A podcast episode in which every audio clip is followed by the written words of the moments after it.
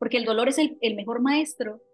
Ese es el regalo con lija que te trae la vida, con el que tú te transformas, porque, porque es necesario el dolor para transformarte. Sino, ¿qué necesidad tienes de moverte donde estás? ¿Me entendés? Es el estado de desconfort el que te pone a, pensar o tiras para atrás o echas para adelante y entiendes por qué te está presentando lo que te está presentando para que tú des el siguiente paso y pases al siguiente nivel.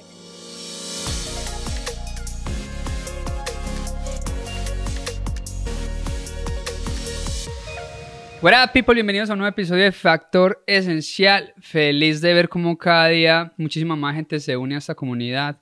Gracias por sus comentarios, por sus mensajes, por sus likes. Gracias por compartir. Gracias por suscribirse. Yo creo que cuando se suscriben y comparten este programa, nos permiten llegar a mucha más gente, llegar con mensajes que no sabemos quién pueda estar necesitando. Estas son conversaciones cargadas de amor y de buena energía y de palabras que, que alguien puede estar necesitando. Así que comparte este programa, suscríbete al programa y yo creo que hoy tenemos una invitada que sin duda alguna nos viene a dejar historias muy bonitas, enseñanzas, nos viene a impactar con su historia de vida y a demostrarnos de que es posible cuando uno se, se despierta a luchar por esos sueños y no los tiene como que allá como ilusiones, sino que de verdad trabaja por ellos, todo, todo en la vida se puede cumplir. ¿Va a ser fácil? No. Difícil, sí, va a doler mucho, pero como digo yo, valdrá el amor y no la pena. Hoy nos acompaña Sofía Allen, colombiana, pero nos acompaña desde Los Ángeles, California. Sofía, bienvenida a Factor Esencial y gracias por aceptar esta invitación. Gracias, Juan. Muy feliz de estar acá y me alegra muchísimo también la trayectoria que están teniendo ustedes porque eso es lo que necesita el mundo en este momento, voces que lleven un mensaje de inspiración, un mensaje de aliento a esta sociedad y de verdad estar invitada aquí para mí es un honor.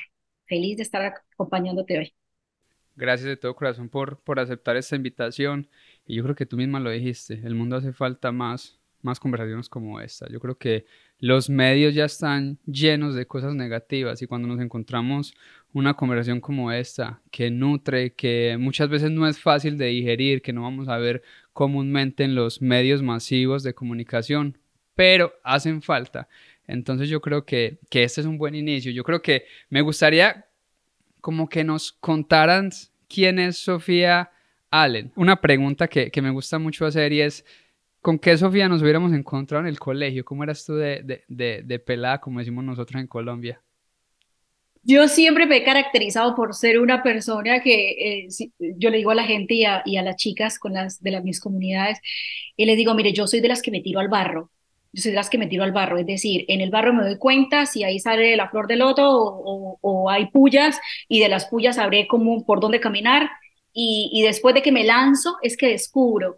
Yo también tengo una frase que la llevo siempre desde pequeña, es mejor hecho que perfecto. Entonces, ni siquiera fui a la escuela. Mientras mis hermanas iban a la escuela, yo me quedaba en casa porque tú me preguntabas antes del programa, yo no nací en Bucaramanga, yo me hice en Bucaramanga. Por eso cuando a mí me preguntan de dónde es, es de donde me hice.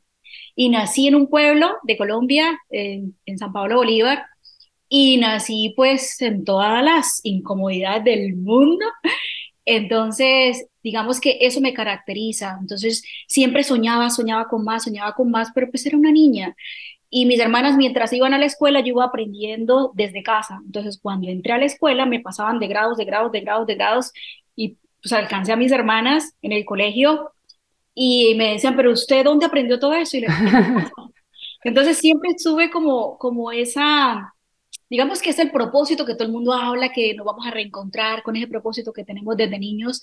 Yo creo que sí, en cierta parte es cierto, porque siempre me ha gustado llevar un mensaje y, soy de las que aprendo a medida que voy compartiendo. A mí la gente me nutre.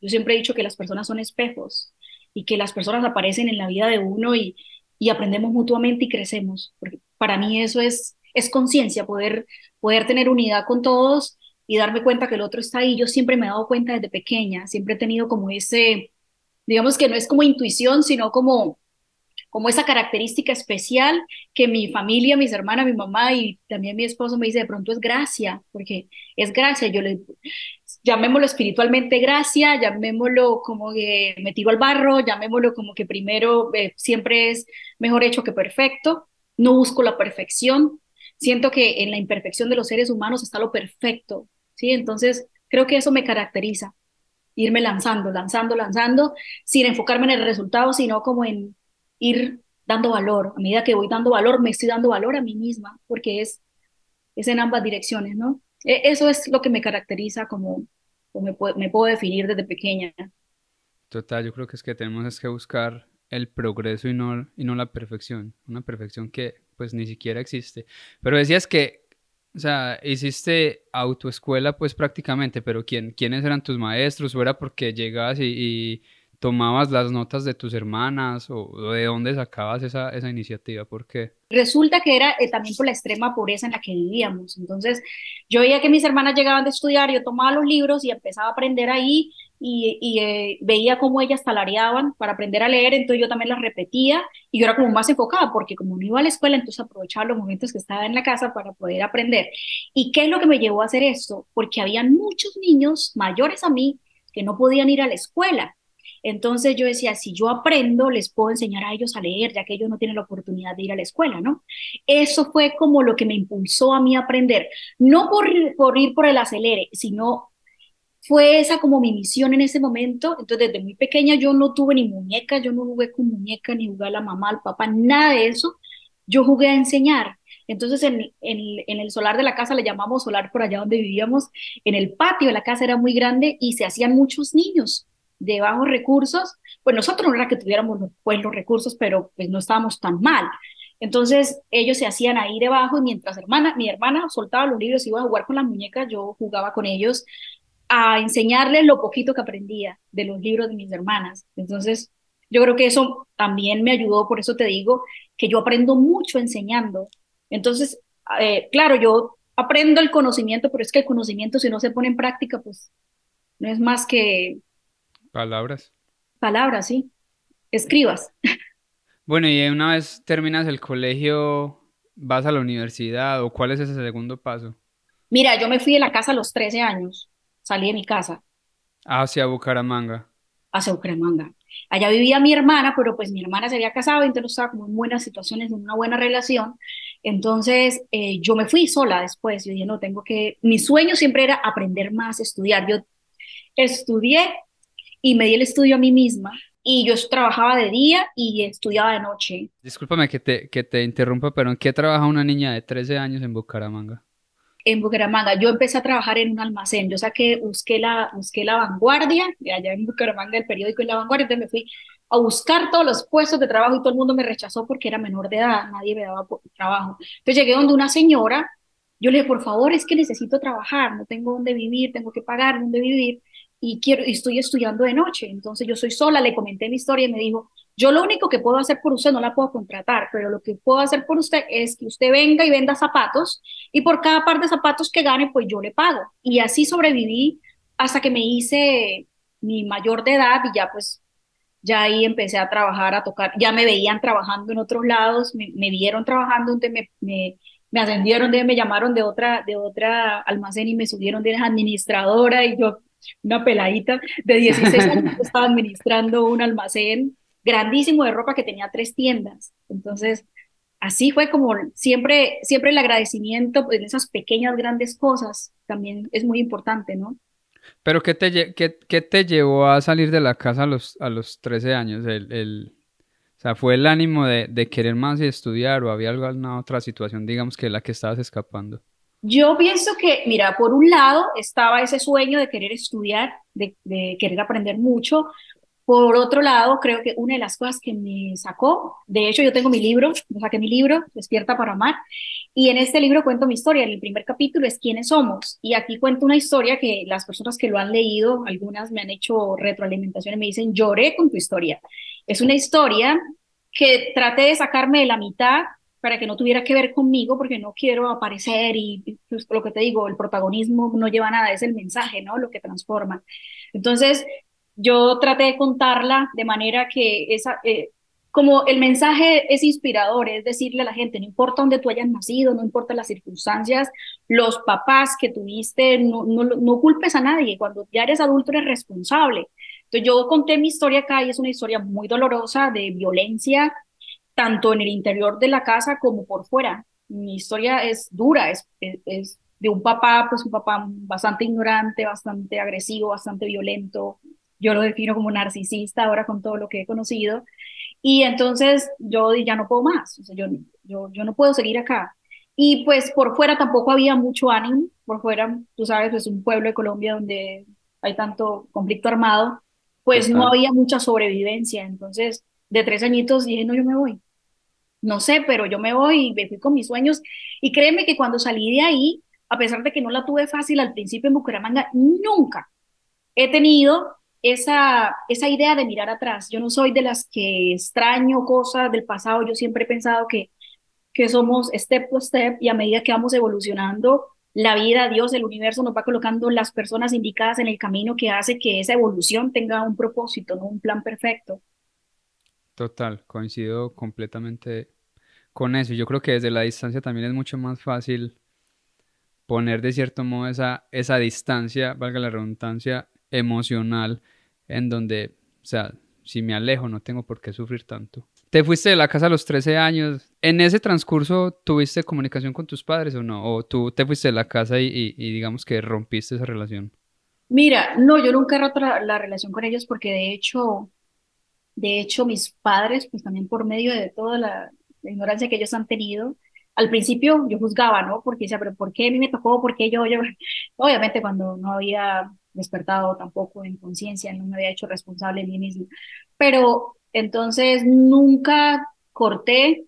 Eh, lo que sí es que yo demoré como 10 años de no ir por allá, pasar por ejemplo una Navidad, nada, yo decía, vengan y tratemos aquí.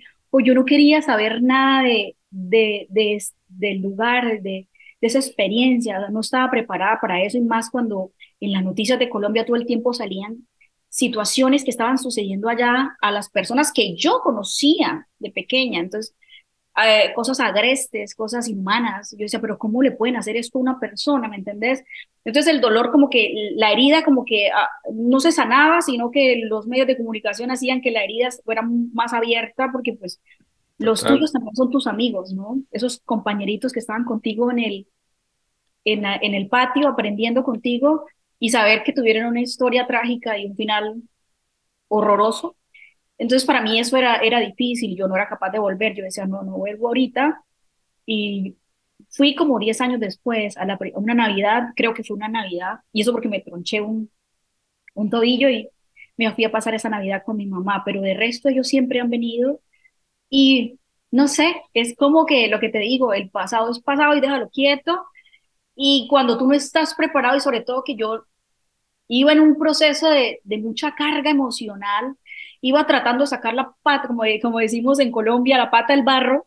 Entonces, claro, tienes una carga, tienes un peso aquí en la espalda, donde tú no puedes darle cabida al dolor, a, ese sufrimiento para que te siga hundiendo. O sea, tienes que, eh, en ese momento, eh, yo lo que hice fue ignorarlo. El dolor hay que, el sufrimiento hay que enfrentarlo, ¿no? Para poderlo trascenderlo, pero yo en ese momento lo ignoré. Soy consciente de eso. Pero pues la vida le va trayendo a uno otra vez procesos donde, tienes que sanar, tienes que sanar, aquí hay una emoción, aquí hay una herida, aquí hay tristeza, aquí hay miedo, aquí hay dolor, aquí todavía hay cosas que tienes que sanar. Entonces ahí fue como donde empezó todo y, y bueno, yo me puse a estudiar porque yo pensaba que si estudiaba muchísimo iba a ser exitosa, iba a ser, iba a ser feliz y eso me hice tres carreras técnicas, carrera profesional, me di como cinco diplomados, dos maestrías y eso acumulaba títulos, ocupé los mejores sitios, ya jefe de recursos humanos en empresas grandísimas, yo manejaba personal impresionante. Yo, yo empecé así y yo no podía con eso, o sea, yo no podía con eso y dije, no, socialmente la sociedad nos vende una idea de lo que es ser feliz y yo no puedo con esto, no va conmigo, no va con mi esencia yo estoy es para ayudar gente, yo, yo estoy es para estar con la gente, con lo humano. Y yo no fui capaz con ese, con ese lugar, yo no mm, me salí de ahí. Entonces, no demonizo tampoco el, el estudio porque nos da mucha estructura, ¿sí? Es importante también, pero tampoco lo veo como un todo. Yo digo que el ser humano es mucho más que un título, mucho más que una posición social, mucho más que un apellido, mucho más que muchas cosas y me desidentifiqué de todo este mundo y, y empecé sola. Yo dije, no, yo tengo que, ¿para qué soy buena? ¿Para qué soy buena? Y yo sé que, para, yo sé para qué soy buena. Esa pregunta yo creo que se la hace mucha gente, ese ¿para qué soy buena? ¿Para qué soy bueno? ¿Cuál es mi propósito? ¿En qué momento entonces empiezas a, a encontrarte y cómo logras tener esa digamos, esa conversación contigo misma, de enfrentarte también porque estás dejando una zona de, de confort a la que tampoco fue fácil haber llegado. Tienes un ángel y un demonio en cada, en cada esquina, ¿cierto? ¿Cómo te enfrentaste a eso mismo y cómo encontraste ese llamado? Yo pienso que, como te digo, yo siempre me tiro al barro y allá descubro. Entonces, eh, siempre ha sido paulatino. Cuando yo empecé a estudiar, eh, la única oportunidad que había para una carrera en ese momento, eh, como yo la quería, profesional, ya después de haber hecho tres carreras técnicas, tecnológicas, entonces yo dije, la única es ingeniería de sistemas, pero realmente que yo dijera, me conectar la ingeniería de sistemas, no, pero pues yo la hice. Yo empecé a estudiar y dije, bueno, siempre que siempre las cosas hay que terminarlas. Mi abuelita me decía, mi abuelita me decía, termine siempre lo que empieza. Y yo terminé y me di cuenta pues que lo mío no era eso. Entonces, empecé a hacer eh, ya otro lado, entonces yo empecé con un diplomado primero para probar todo el tema de, de, gestiones, de sistemas de gestiones, entonces yo dije, lo mío es organizar una empresa, entonces ya me hice un MBA en, en, en administración de negocios y yo dije, por aquí fue. Cuando llegué ahí, eh, ahí descubrí que no era, no era el éxito de lo que te digo, no es el cartón, no es, no, no es lo que tú, lo que nos venden socialmente como tal, como el éxito. Entonces yo dije, uy, me gusta lo humano. Definitivamente como que me acordé de todo esto, todo este proyecto que yo traía. Yo. Entonces empecé y me hice fue mi maestría en, en, desarrollo humano. Cuando ya me, ya me empecé a hacer como recursos, te solté eso y ya como que empecé a avanzar. Yo tuve mi hija a los 10 y iba a cumplir 19 años cuando ella nació. Entonces ya tenía... En Colombia. En Colombia, sí. Entonces yo dije, tengo alguien por quien más velar, ¿no? Y y nada, entonces ya como dedicarle más tiempo a ella y, y todo eso, digamos que de pérdida, ganancias, pérdida, ganancias, mi vida ha sido eso, o sea, yo me meto, tru, tru, y de ahí aprendí. Yo nunca digo, ay, es que me robaron, me perdí o algo así, no, yo siempre digo, hay un aprendizaje grande, de esto aprendí y, y eso lo llevo para el siguiente nivel, para otras cosas que yo vaya a hacer en mi vida, lo tomo y una de las cosas que creo que hoy en día, en el tema de relaciones, que es lo que yo más hablo en el, en el libro y en las redes sociales, eh, es eso, es aprender a rodearme, con quién me rodeo, cómo estoy yo, qué estoy atrayendo, ¿me entendés? Entonces, todo ese descubrimiento, el dolor, el tema de pareja también me llevó a descubrirme a mí misma, porque el dolor es el, el mejor maestro. Ese es el regalo con lija que te trae la vida, con el que tú te transformas, porque, porque es necesario el dolor para transformarte sino qué necesidad tienes de moverte donde estás, ¿me entendés? Es el estado de desconfort el que te pone a, pensar o, tiras para atrás o echas para adelante y entiendes por qué te está presentando lo que te está presentando para que tú des el siguiente paso y pases al siguiente nivel.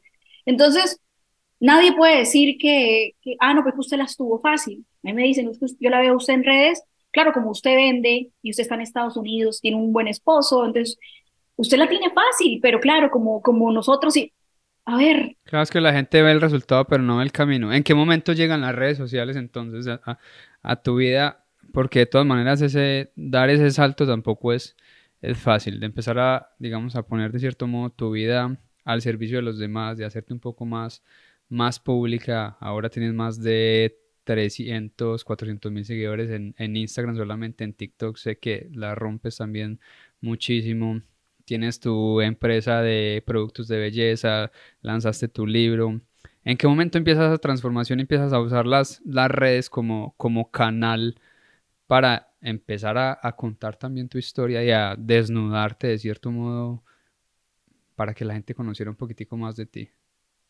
Yo creo que, como siempre, como, mi vida está caracterizada, una patada en el trasero, una, la vida pum, me dio una patada y me mandó al barro de nuevo, al barro aprendí. Sí, es que mi vida ha sido así siempre. Lo único que yo digo es que en el momento que, que entre más entiendo, entre más evoluciono, pues la vida es mucho más benevolente conmigo también, ¿no?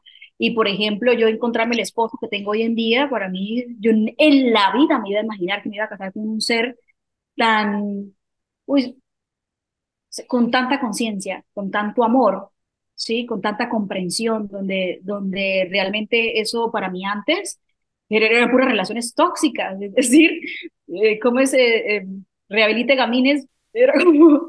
Pero era porque, era porque tú misma las atraías y no estabas siendo consciente también de, de lo que estabas atrayendo a tu vida, me imagino. Sí, claro, total. Entonces, por eso te digo que cuando eh, ese, esa transformación llegó, porque yo estaba en un momento en Colombia, yo me vine acá en el 2018 y cuando estaba aquí eh, eh, conocí a mi esposo, nos conocimos eh, face to face, pues, habíamos hablado como tres meses por online, mi hermana nos presentó online. Entonces, ya como que me quedé cuatro meses para conocerlo un poco más, me di cuenta también quién era, él fue a Colombia y cuando yo me vine, pues él me pidió matrimonio y yo me quedé. Entonces, yo le dije, bueno, ¿y ahora qué hacemos? Me dice, nada, pues esperemos papeles. Tú sabes que esperar papeles acá en Estados Unidos como un año. Y yo con todas las deudas así encima, pero con un aprendizaje y una serenidad que solo Dios sabe. Yo me sentía abundante aunque estaba quebrada de alguna u otra manera, ¿no? Y me sentía abundante. Yo decía, bueno, algo tengo que ponerme a hacer. ¿Pero qué? Entonces, también hay algo que aprendí que para uno encontrar o para que los resultados se den, uno no tiene que irse al resultado. La mayoría de gente quiere hacer algo es para ganar dinero, inmediatez. A pesar de que ya, por ejemplo, un apartamento ya estaba a punto de perderlo, porque no había pagado unas cuotas que estaban pendientes, estaban atrasadas, y me dijeron, si usted no paga esta, este acumulado que tiene en un mes y sigue pagando mensual, usted pierde porque la, bueno, le aplicamos yo no sé qué cosa, ya, había ya iba a perder eso. Yo no soy de pedirle dinero, y menos a mi esposo, yo me acababa de casar con él, no tenía, como he sido también independiente, no, no tenía esa como esa cosa de decirle, ven, préstame, dame, nada. Entonces, ahí llegó como que la luna de miel, y yo en la luna de miel nos fuimos para California, y me acuerdo una noche, estaba lloviendo muchísimo, y yo me levanté a medianoche y me fui para la sala, y el silencio para mí es encontrar respuestas, y me fui, yo dije, esta tormenta es como lo que me está sucediendo en la parte financiera, pero yo también sé que después de esta tormenta viene la claridad, o sea, empecé a, a, como a conectarme, yo no sé, son, son momentos o espacios que yo me doy para mí, que me conecto con, con lo que llamamos divinidad, y yo siento esas, e, esos, esos espacios donde me doy la oportunidad de, de dejar ser, ¿no? Y de conectarme con esa energía divina y esa conciencia universal que para mí es Dios, y yo creo que ahí al, al día siguiente le, le, dije a mi esposo, vámonos, vámonos para la casa. Digo, porque yo le, yo no sé, eh, yo creo que lo mejor que yo puedo hacer aquí en Estados Unidos, mientras me llegan los papeles, es comunidad. Me voy a enfocar en hacer comunidad y yo tengo mucho por, por aportarle a la gente. Tengo, tengo un proceso que puede ayudar e inspirar a muchas personas y a muchas mujeres. Yo creo que tengo algo por, por ofrecer, entonces voy a empezar a hacerlo. Eh, nos fuimos, estábamos de luna de miel y publicamos una foto. Y una amiga me escribió, oiga, Sofía, ¿usted cómo hace para tener las axilas como las tiene, tan bonitas? Y yo dije, oye, sí, oye, voy a empezar con tips de belleza. Mire cómo es la vida. O sea, tú simplemente te abres y las personas te llegan. Por eso es que yo siempre aprendo con las personas. Cada cosita te lleva a otra y eso empieza a tejerse y por eso somos unidad. Entonces, así empecé yo. Yo llegué y hice un video Lleva, tenía cero seguidores en, en, en, TikTok y nadie me conoce, no me interesa la gente de Colombia porque ellos no me van a comprar, es aquí Estados Unidos. Y a la semana ya tenía 10 mil. El video se viralizó, el primer video, y se volvió esa vaina. Y después yo dije, miércoles, creciendo rápido. Y después ya empecé a compartir cosas de belleza y la gente, ¿y dónde lo compro? ¿Y dónde lo compro? Y ese ¿dónde lo compro? fue lo que me llevó. Ahí estaba la respuesta. Ahí estaba la respuesta y y eh, mientras estaba en TikTok, yo no tenía documentos, entonces un, un, distribuidor me mandó una caja de, tú sabes que cuando le empieza a ver exitoso un perfil, a uno le mandan productos y todo, me mandó una caja y me dijo, pruébate todos estos productos y dices cuál te gusta y me gustaron todos. Yo le dije, ¿cómo los distribuyo? Me dijo, facilito, tú no tienes que comprar nada, haz esto, esto y esto y eso, pero solo tienes que tener eh, social security. Yo puse a mi esposo, mi esposo era el beauty influencer y yo era la cara.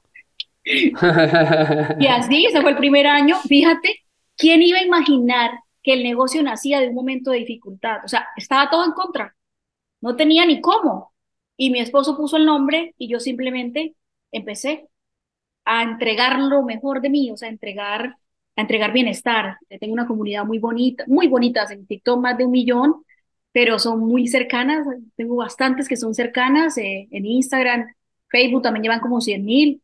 Entonces, pero no son ahí seguidores aleatorios. Sí, en medio de tanta gente, pues hay bastante gente que yo no conozco, pero, pero tengo una familia grandísima con las que me hablo y eso era lo que yo estaba buscando, ¿no?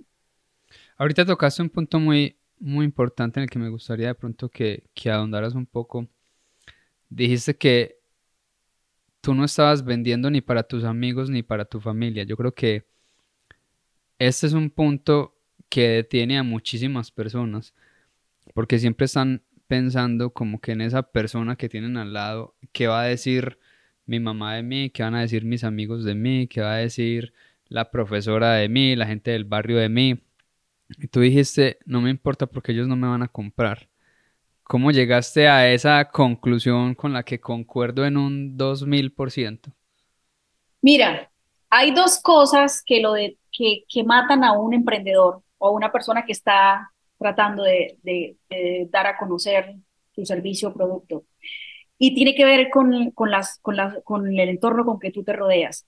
Primero, es que eh, cuando a uno le, le, hablan de algún negocio o cuando uno tiene algún producto o tiene un buen servicio a la mano para ofrecer, hay un error y es que uno cree, por, el, por un lado, uno cree que las personas que están en el entorno le van a comprar. Y eso es totalmente erróneo, porque las personas que están al lado Mira, yo me he encontrado con amigos que cuando saqué mi primer producto, que fue el serum, lo primero que dicen, me lo va a dejar, ¿a qué precio me lo deja a mí por ser su amigo? ¿Y qué? Me va a mandar, uy, ya tengo un serum, ¿me entendés? Los amigos quieren regalado. Disculpa que te interrumpa. ¿Esto lo aprendiste en Estados Unidos o en Colombia? En Estados Unidos. Total. El americano es completamente diferente, ¿cierto? El americano va y apoya al amigo, le deja tip. Te da valor. ¿Sí? Eso, eso no, en Colombia no, en Colombia, mira que en Colombia yo lo, yo lo creé acá y yo me acuerdo que cuando lo lancé, mira, un día me dio, me ofendí, me dio como, ay, el ego se agazapado, salió ahí con todas las de la ley, porque me acuerdo, eran como tres, que lo primero que me escribieron es, hey, felicita, o por lo menos sí, eh, uy, ¿y el mío? ¿El mío para cuándo? El mío, o sea, como pidiendo, yo, y tú sabes que es uno mandar a hacer una producción, porque toca mandar a hacer una producción grande donde tú sales y tú dices, bueno, aquí me van a apoyar. Y siempre, mira Juan, siempre los que te apoyan son las personas que no te conocen. Por eso es que es importante uno hacer una transformación y uno entregarle valor allá afuera, porque tú no sabes la vida de tantas personas que está transformando y cómo eso va en retribución a lo que tú también estás entregándole a ellos pero los amigos y la familia, peor aún. La familia, pues ya por consiguiente, lo tengo gratis, ¿me entendés? Pero además de eso, está la otra parte. Hablamos de esa parte que todos lo quieren regalado y que, y que los amigos son los últimos que compran y eso lo sabemos que es así y la familia también. Además porque no creen en ti, esa que se cree, esta que sí me entendés. Pero está la otra parte también que eso también me pasó a mí y era el miedo al que dirán. Yo no empecé en Instagram, yo empecé en TikTok. Yo le, la primera que supo fue mi hija cuando yo tenía 10 mil seguidores. La única. Y le, por favor, no le digas a nadie. No me interesa. El para ti llegó a Colombia, pero pues porque el para ti me llegó por allá. Y ya la gente empezó a escribirme, oiga, un video, yo no sé cuándo, oiga, se hizo famosa, yo no sé qué, yo qué famosa, ni qué nada, supieran aquí también, ¿me entiendes? Pero yo, yo le decía ya, no le diga a nadie, ¿por qué? Por el bendito miedo al que dirán. Eso que, que, que acaba con los sueños. Entonces yo en Instagram no era capaz de, replicar los videos exitosos que tenía en TikTok. Fíjate. ¿Por qué? Porque ¿qué van a decir los, de, los que me conocen? Porque en Instagram me imagino que estaban eran tus amigos, tus familiares, su gente más cercana. Yo tenía en ese momento como 10 mil seguidores nada más, porque pues yo también siempre he sido como hablar todo el tiempo en redes y yo tenía mi, mi gente allá, pero, pero no, no la cantidad, ni, ni gente a quien le vendiera aquí a Estados Unidos. Entonces yo decía, no, porque se van a reír. Fíjate cómo me mataba sueños eso. Ah. Y hasta que ya empecé como a, crecer, a crecer, a crecer y esa autoconfianza va elevándose, va elevándose y tu conciencia también. Y a mí me importa, hoy en día soy de las que digo, no me importa lo que la gente diga. No me interesa el concepto que los demás hoy tengan de mí, pero tuve que pasar por el proceso porque yo sí lo sentí cuando empecé. ¿Tú crees que, que esa autoconfianza o esos mismos miedos se cancelan cuando empieza a entrar mucho más dinero. Sí, claro que sí. Sí, porque digamos que ahí sí como dice en la Biblia, ¿no? Por sus frutos los conoceréis. Entonces, cuando yo digo, una persona cuando me está hablando a mí de su vida o, bueno, eh, incluso aquí, bueno, yo no sé si esto lo va a escuchar una tía, pero ella todo el tiempo está mirándole, hey, eh, pero ustedes, ¿por qué no hacen eso? Yo un día le respondí, yo le dije, tía, mire, ore, ore para que la imperfección de nosotros se convierta en la perfección que es, que es su vida. De verdad, ore por nosotros, pero no pretenda nunca que nosotros tengamos la mentalidad que usted dice.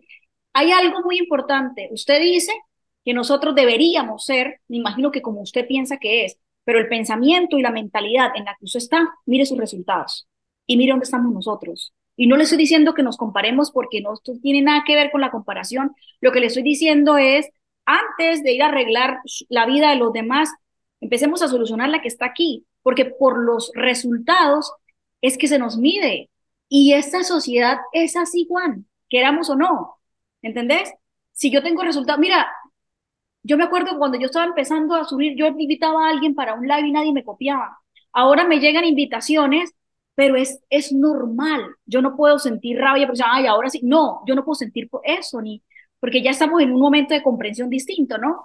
Sí. Eso es así. La vida es eso. El dinero, yo nunca lo persigo. Él llega por añadidura. Exacto, entonces no lo persigo porque yo sé que es una energía. Entonces, ¿qué es lo que hago? Atraerlo, atraerlo y estar en el estado. Y, y nosotros como emprendedores, los que vendemos productos, ofrecemos servicios, tenemos también subidas y, y, bajadas. Entonces, digamos, por ejemplo, si tú me hablas del 2022 al 2023, el 2022 para mí fue un año donde moneticé hasta decir no más, ¿me entendés? O sea, un año súper exitoso para mí, súper exitoso. Pero este año como hicimos un cambio de movimiento de la vida, fue súper exitoso en el tema personal, o sea, me siento todavía abundante. Las ventas nunca se me han parado, pero donde tú colocas su energía se expande y como yo no estoy concentrado ahorita en estar vendiendo, pues el mismo nivel de ventas que tenía el año pasado, pues no es el mismo que tengo ahorita, pero hay algo que me tranquiliza y es que yo sé cómo hacerlo, porque yo conozco el proceso. Lo que te digo, patadas en el trasero que te manda al barro y ya tú sabes cómo salir del barro.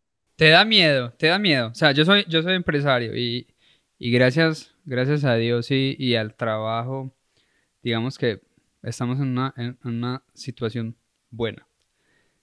Te da miedo perder lo que has construido y este mismo miedo es el que te impulsa a seguir trabajando. ¿O no te da miedo perderlo? No, y eso te lo contesto desde la honestidad de mi ser, de verdad. Porque yo no, me, yo no soy la Sofía de las redes sociales. Es decir, a mí no me hacen las redes sociales, porque las redes sociales mañana pueden desaparecer, ¿me entendés? Pero en la parte, en la parte económica, digamos, dejando, dejando a un lado los seguidores, la comunidad, te lo pregunto por algo. Había una conversación muy bonita entre Tom Billio y, Ed Mile, no sé si los conoces, y decía que lo lo que más los motivaba a ellos a seguir trabajando era el miedo a perder lo que habían construido, digamos de cierto modo, económicamente hablando desde sus empresas, no desde el impacto de la comunidad como tal. O sea, digamos tú tienes tu, marca de, de productos de belleza, que es tu empresa, es tu emprendimiento. Me imagino que también tienes otras, otras inversiones ¿En algún momento has tenido miedo de, perderlo y este mismo miedo es el que te impulsa a seguir trabajando? ¿Por qué te lo pregunto? Porque hablamos de, esas, de esa montaña rusa que es la vida, ¿cierto? Y a veces estamos acá y estamos acá. Pero el mantenerse acá también depende de ese mismo trabajo de que estás siempre dando, dando, dando, dando, dando, dando, dando. Porque si en algún momento te descuidas, ahí es cuando caes. Que caiga la bolsa, que pase una catástrofe, que llegue una pandemia, eso es ajeno a nosotros. ¿Sí me entiendes? El miedo es el que nos mantiene trabajando y el que nos mantiene aquí arriba. A mí me da miedo perder lo que he construido y por eso todos los días trabajo y, trabajo el triple. Porque es que tampoco es fácil construirlo y uno dice, no, vuelvo y empiezo y vuelvo y meterlo al, al lodo. Yo creo que ya después de que uno tiene 34, 35 años, empieza a medir un poquito más los pasos y esas mismas decisiones porque ya tenemos hijos, no queremos, me disculpa la palabra, cagarla y, embarrarla como la hemos embarrado antes, porque ese comenzar es difícil también. ¿Qué te mantiene entonces en ese, en ese, en ese top o en esa cima que tú dices, no, yo tengo, tengo que hacerlo? A mí es el miedo a perderlo. ¿En tu caso qué es? Yo no, yo sí honestamente te digo, yo no lo tengo miedo a perder porque como he perdido tantas veces en la vida, pues la vida me ha llevado a ese proceso siempre, no le tengo miedo a perder. Digamos que, que yo le cogí cariño también a lo que hago, porque para uno, a, a mí lo que me mantiene es, es la conexión que yo tengo con las personas. Yo digo, pues si dejo de hacerlo, eh, o para mí hacer un video, para mí hacer un video no es, ay, como que qué pereza tengo que grabar hoy. No, yo lo, si no, si no tengo ganas de hacerlo, no lo hago. Me doy ese permiso, ¿me entendés? Porque es que eso, eso es lo difícil, porque uno está ahí pensando que si no subo el video hoy, entonces las interacciones se bajan, porque eso pasa. Entonces yo no vendo y ya no me conecta el hecho de que venda o no venda, ¿me entendés? No tengo la urgencia. Yo no tengo miedo de, por ejemplo, si, si la empresa está para, si llega a estancar o pasa algo, bueno, no hay ventas, que es lo, lo que asustaría, no hay, no hay ingresos, yo diría, pues la vida me está llevando a otro proceso de aprendizaje. Y como ya no le tengo miedo, porque ya me he salido varias veces del barrio, no sé cómo salirme, entonces ya sé que es un proceso que la vida me está trayendo. ¿Para qué? Tengo que resolverlo. Voy a descubrirlo. No le tengo miedo al descubrimiento. ¿Entendés? ¿Sabes qué me motiva y por qué lo hago todos los días? Primero, porque lo disfruto. Y segundo, también es porque, porque es bonito donde estoy, ¿entendés? Se siente bonito, se siente placentero y se siente que, que no fue nada, que no fue nada de suerte, no fue a través de una lotería o no fue a través de nada, sino fue a través de, del descubrimiento, de la evolución y fue consecuencia. Entonces ya no le tengo miedo. Si la vida me llega a mandar a que Sofía Beauty se caiga o a pase algo, pues me convertiré porque ofertas hay, por ejemplo, para, para venderle producto a otra persona, 700 por este reel, 700, entonces me pongo a hacer beauty influencer por este lado. ¿Me entendés? Pues a mí, a mí el miedo en realidad es, es mi amigo. Yo lo abrazo, aprendí a abrazarlo hace mucho tiempo y el miedo nunca va a desaparecer, al igual que el dolor, la tristeza, la felicidad, todos son estados, entonces aprendí a abrazarlos hace mucho tiempo. Y hablo desde el miedo no porque me paralice, sino que mira, me impulsa, ¿cierto? Para mí el miedo es un impulso, no, es un, no, no me detiene. El, el miedo es el que me, me, mantiene ahí trabajando en pro y como te dije, aprendí a abrazarlo y a quererlo hace mucho tiempo. Para mí ese es el, el miedo, porque me he dado cuenta que, que cuando lo aprendí a abrazar, al final del espectro me, me encontré con un montón de, de grandeza que simplemente me cohibía antes por enfrentarme o por dejar que me, que me venciera. Entonces, en tu caso es el accionar, lo que es perfecto, porque yo hablo de, de, cuatro puntos y lo, lo, acabé de hablar la semana pasada que tuve aquí una, una conferencia en el Gas Arena aquí de, de Atlanta y hablaba de que es muy importante primero el ser, luego el querer, luego el hacer para poder tener. Y yo creo que lo acabas de decir perfectamente. Sé, una cosa es querer, otra cosa es hacer que las cosas sucedan para poder tener, lo acabas de decir, si no, si no me está funcionando por acá, simplemente como el, como el camaleón, yo creo que la vida te ha preparado para eso mismo, para ajustarte ante las, las circunstancias y simplemente cuando las cosas no vayan bien, pues aprende uno a, a, no ir con ellas, ¿cierto? A buscar otros, otros caminos que en realidad funcionan también, pero porque nos conocemos y estamos preparados para, pues, para hacer las cosas. Yo creo que eso es lo que nos tiene hoy en día aquí, yo creo que frente al otro. La gente le da miedo a hacer y el querer las cosas en el querer se quedan. Los quereres son simplemente deseos. El hacer y el accionar es una cosa muy, muy, muy diferente. Y los que nos estamos atreviendo estamos logrando cosas porque hay muy poquita gente haciéndolo. Yo creo que esto es una época donde si quieres hacer, tienes el mundo entero, las herramientas gratis. Es que mira, Juan, analiza la situación. Antes, para que esos espacios que tú tienes o ese espacio que yo tengo en las redes, eso solamente se le daba a la gente que, que tenía las oportunidades de ser famosos, ¿entendés? O tenía por allá y su, era de televisión o artistas. Hoy en día cualquier persona lo puede hacer. O sea, está a la mano de cualquier persona. Ahora, ¿qué es lo que tiene un mundo de paradigmas? Entonces, por eso es tan importante ser. Tienes que quitarte todo ese mundo de velos y ese mundo de creencias limitantes de encima para tú empezar a hablar de algo, porque todos tenemos cosas que aportar.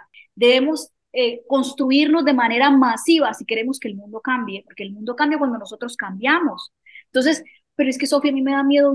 Entonces haga una meditación, no la van a ver. Haga una meditación y súbase un canal de YouTube de solo meditaciones. ¿Usted se imagina cuánta gente va a querer dormir porque no pueden dormir con una meditación suya? ¿A cuánta gente? Empiece, no por transformar comunidades grandísimas, porque usted está enfocada en el resultado. Empiece por una persona, una amiga suya que no pueda dormir. Yo hago eso. Entonces yo le digo a la gente, lo que pasa es que uno siempre está, está comparándose con lo que hay afuera. Si yo me comparo con una Margarita Pasos, si yo me comparo con gente que, que, que lo está estallando, con un Tony Robbins, con gente que me ha servido a mí de inspiración, pues ¿dónde quedaría Sofía? Yo soy Sofía, yo soy, yo, yo tengo mi, mi, mis propios talentos, yo soy única e irrepetible, yo tengo mucho por entregar a otro tipo de personas también, incluso a los de que ellos, porque podemos tener hasta seguidores en común, ¿me entendés? Yo tengo mi estilo, ellos también tienen su estilo, ellos aportan valor, yo también. Yo no hay que, lo que te digo es mejor hecho que perfecto, porque tengo que esperar a convertirme en la conferencista número uno para poder dar y reunirme en un Zoom con los suscriptores y preparar, es que es el respeto por los demás, preparar algo que a mí también a la vez me está ayudando y con lo que yo estoy aprendiendo también. Una de ellas me decía, Sofi, ¿cómo hago para superar el miedo? Yo le decía, Juana, manita, el miedo es algo que nos va a acompañar toda la vida también. Y le conté, le dije, ¿sabes qué me pasó la noche anterior? Tuve una pesadilla despierta, así como lo que yo vivía cuando estaba niña en el pueblo, que ella, ella fue una de las que leyó mi libro y lloró. Dile, eso que tú leíste en el libro, toda esa cosa que yo viví, yo todavía la vivo en Estados Unidos y me acuerdo que estoy acá y que acá, acá es un país más seguro. Y, y entonces yo llegaba y, me bajaba y yo decía, Dios mío, en la casa, mi esposo nada que llega, y sentía que alguien me iba a matar ese día. Una película en la cabeza, que el cuchillo, que yo no sé qué, que todo eso viene de la niñez. ¿Y qué hice? Meditación. Yo ya, bueno, ya, me entendí, yo digo, bueno, ya, ya me relajo, estudié en Estados Unidos, entré en conciencia, viví el presente, dejé que la mente dejara de divagar a conectarme con eso. todavía llegan situaciones donde el miedo está ahí, mi miedo es ese, porque yo lo viví chiquitica, vi, vi cómo cómo hacían cosas delante crueles, delante mía, siendo una niña.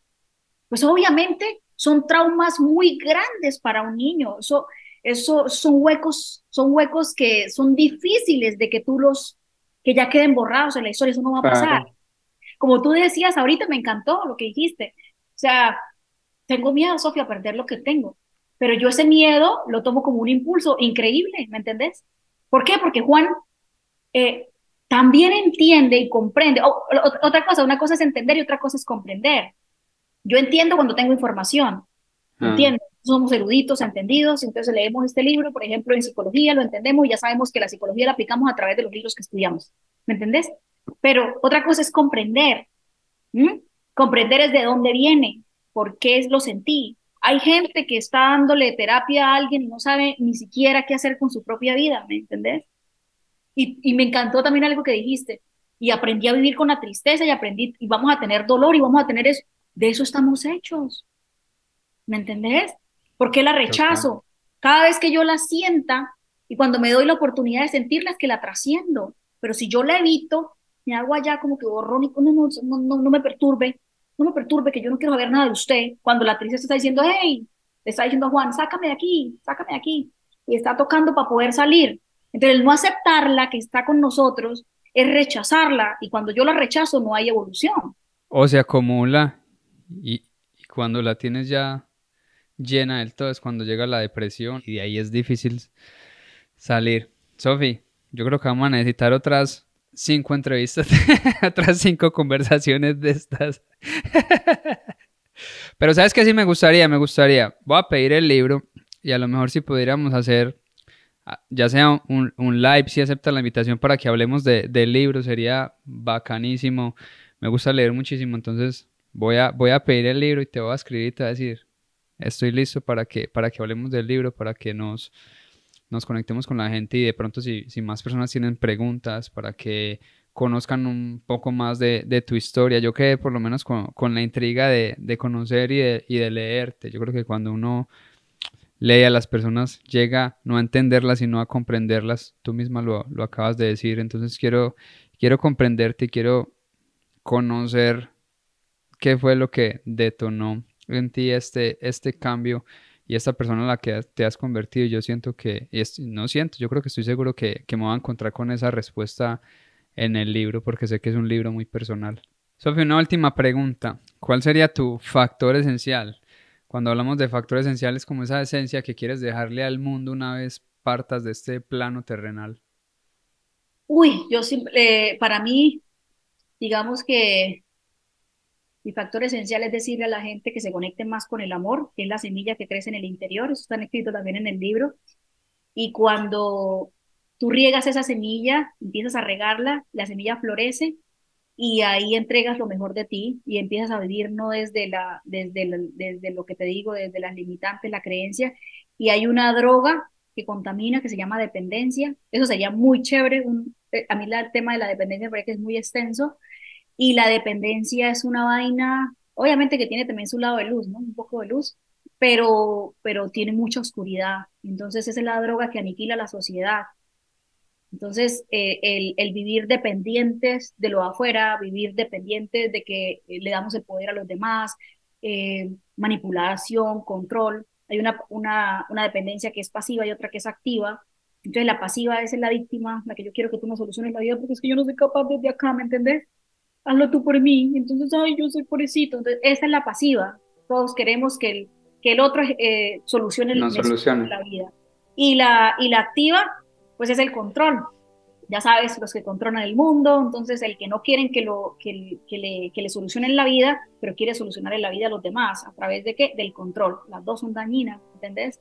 Entonces, creo que eh, la gente tiene que desidentificarse de ambas. Eh, a mí las víctimas no me gustan porque las víctimas se crean los criminales más, más sádicos y más psicópatas de la historia, son víctimas eh, desde ese lugar, ¿no? Eh, me hicieron, me hicieron, me hicieron y nunca lo superan. Entonces una víctima a mí me da susto. Y pues el que me venga a ejercer control también. Entonces hay que tener cuidado con ambas, desidentificarse y conectar con el amor, con esa semillita que Dios puso en nosotros. Yo pienso que ese es el factor esencial. En el momento que yo puedo ver con luz a los demás, con amor, de verdad con amor, Amor es amarte, aunque incluso tú no estés conmigo, o aunque yo pueda ver toda la oscuridad en ti, te amo. Hey, no tengo que estar contigo en una relación, pero te amo aún así porque sé el dolor y comprendo lo que hay en ti. ¿Me entendés? Pero para eso hay que eh, eh, tener ese factor esencial, lo que tú dices, y llegar a conectar con esa semilla que Dios puso y que plantó en cada uno de nosotros y que ahí está el descubrimiento y para eso es despierta para amar. Amén. Con eso nos quedamos. Despierta para amar. Gracias a todas las personas que se conectaron. Gracias, Sofi, por haber aceptado esta invitación. Y nos vemos en un próximo episodio. Vamos a hablar del libro. Me comprometo. Ahorita mismo pido el libro ya en Amazon para que me llegue y podamos tener una conversación ya mucha más, yo creo que más, más personal, porque voy a conocerte muchísimo más. Un abrazo fuerte, gracias a todas las personas que se conectaron y recuerden que aquí estaremos los martes y jueves a través de ACTV en Claro Televisión y nos vemos también en Facebook y en el podcast, en Spotify, Apple Podcast, Amazon Podcast, Google Podcast, ahí estamos en todos lados. Dios los bendiga y gracias. Peace.